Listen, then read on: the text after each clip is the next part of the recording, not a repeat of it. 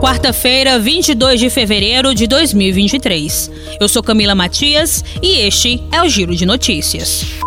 O IBGE começou a realizar o censo 2022 em agosto do ano passado e os recenseadores, até o momento, contaram mais de 187 milhões de habitantes em todo o território nacional.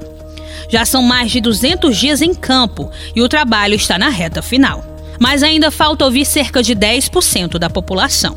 Para agilizar essa coleta final, o IBGE aposta no Disque Censo 137 a central telefônica recebe chamadas de qualquer telefone fixo ou celular em todos os dias da semana, das 8 horas da manhã às 9 e meia da noite. Quem liga não paga nada.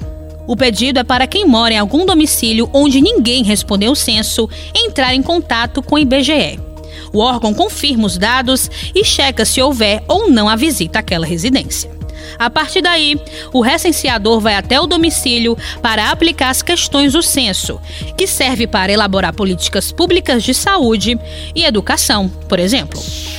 Os transtornos mentais e comportamentais relacionados ao uso do álcool e outras drogas são responsáveis por mais de 11 mil mortes anuais no Brasil, segundo dados do Sistema de Informações sobre Mortalidade do Ministério da Saúde.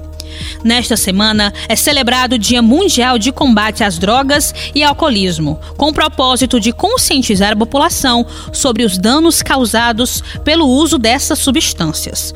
O álcool é uma substância depressora do sistema nervoso central, que diminui a capacidade de concentração, reação e julgamento. Já a cocaína aumenta a vigilância e a agitação do usuário.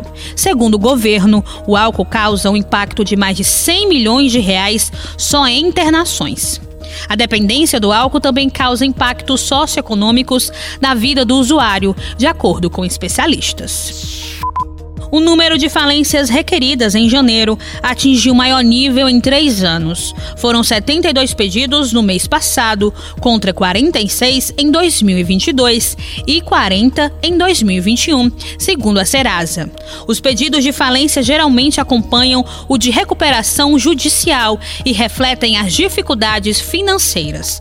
Normalmente, a falência é usada como instrumento de pressão. O empresa pede a falência da qual é credora para receber o que lhe é devido. O índice pode subir ainda mais ao longo do ano. Isso porque, com fim de benefícios, como a rolagem de uma dívida, as falências podem aumentar. A lei tem avançado para reduzir os pedidos. No entanto, os processos são longos e a justiça lenta.